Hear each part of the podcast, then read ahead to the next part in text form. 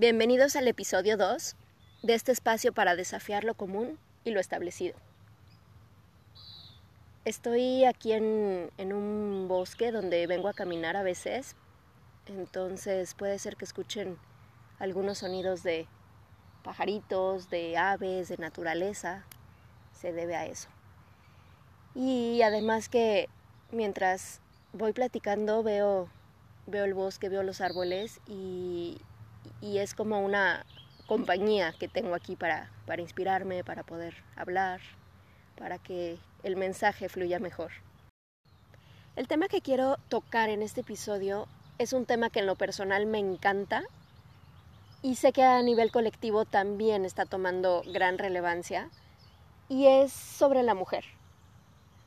Y mi interés de hablar sobre este tema surgió a partir de una publicación que hice en mi cuenta de Instagram hace unos días. Yo publiqué la foto de un ultrasonido, un ultrasonido de un bebé, y el título de mi publicación decía Decidí si ser mamá.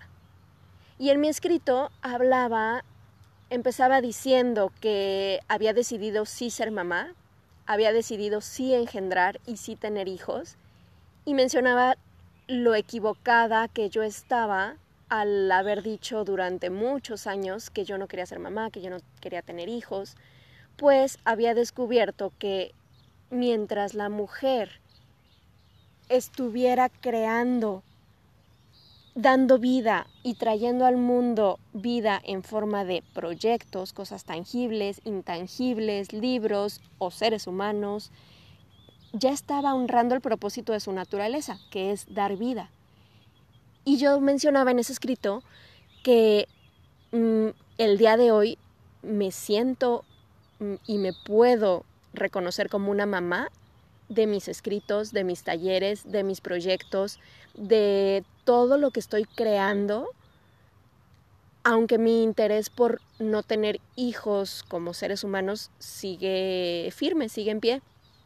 Y, bueno, era un, escrito mediano que, se relacionaba a eso. Y al final del escrito incluso yo decía que el texto era mío y que la foto yo la había tomado de una plataforma donde permite bajar fotos, porque, eh, por eso, porque yo seguía firme en mi decisión de no querer tener hijos en forma de seres humanos. Y, y mi interés para de hablar en este episodio sobre eso surgió porque empecé a recibir mensajes, llamadas, audios, felicitándome por mi embarazo, felicitándome porque había decidido sí ser mamá y, les alegraba mucho la noticia, felicitándome porque había yo cambiado de opinión acerca de que antes no quería hijos y ahora sí, sí, sí quería hijos, eh, hablándome sorprendidos por, por, esta noticia que estaba yo dando, que cómo era posible, que, que ni siquiera yo lo había mencionado antes, que estaban sorprendidos por mi embarazo. Eh, entonces, por un lado, quiero traer aquí al tema porque en lo personal fue lo que me impresionó.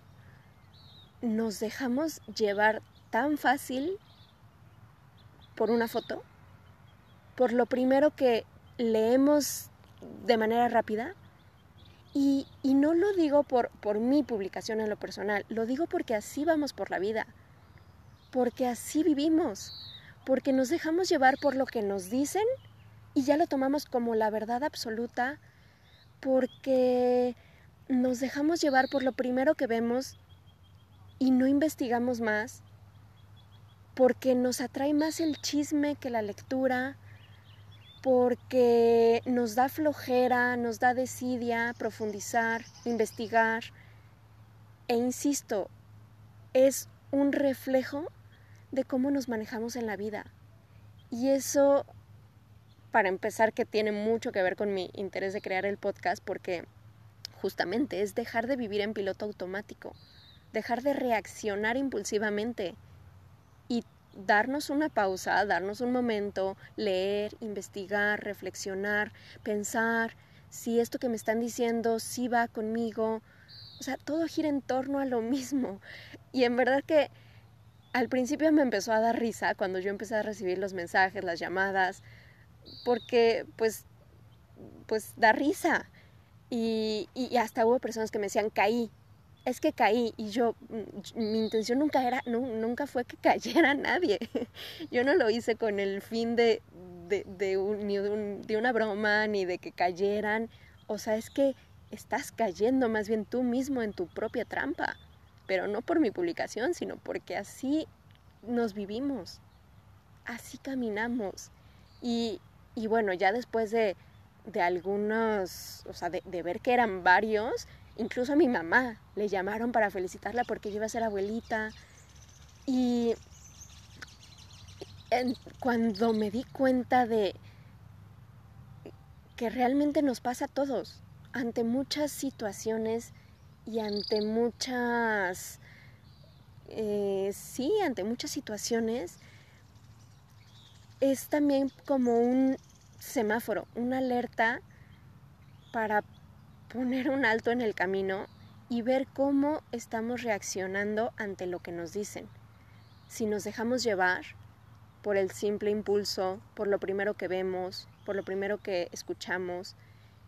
Y también puede ser una buena oportunidad de pensar ante esta pandemia. Si creemos todo lo que nos dicen, si empezamos cuando, cuando empezó la cuarentena, si, si empezamos a actuar desde el miedo o si nos permitimos nosotros mismos investigar en diferentes fuentes.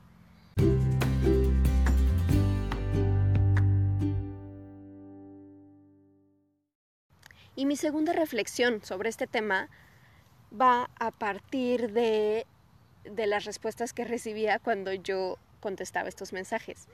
Porque cuando yo confirmaba que no, no estaba yo embarazada, ni estaba esperando ningún bebé de carne y hueso, la felicitación se anulaba, la emoción disminuía, la alegría bajaba. Y entonces mi pregunta es, si no se trata de una vida humana, ¿no felicitamos? ¿No tiene la misma importancia? Y mi invitación va a lo mismo. Empecemos a felicitar a todas aquellas mujeres que nos estamos permitiendo traer vida de otras maneras, que nos estamos atreviendo a dar a luz de otras formas, porque nuestros hijos, nuestros bebés, tienen la misma importancia que ese bebé que se está gestando dentro de la panza de mamá. Mm, en nosotras se está gestando dentro de nuestro corazón. Está surgiendo a partir de nuestro útero, está surgiendo a partir de nuestra misma naturaleza de dar vida, de dar a luz, le estamos haciendo caso a ese instinto maternal que sí, que toda mujer tenemos. Empecemos a alegrarnos por estos hijos, por estos bebés, en forma de proyectos y de tantas maneras en las que se puede dar vida. Empecemos a felicitar por ellos, porque han implicado también cansancio, lágrimas, esfuerzo, tiempo, incluso pérdida a lo mejor de otros proyectos, tienen el mismo valor, la misma importancia, la misma ilusión que una vida humana. Y sí, se consideran también hijos que vienen desde nuestro corazón.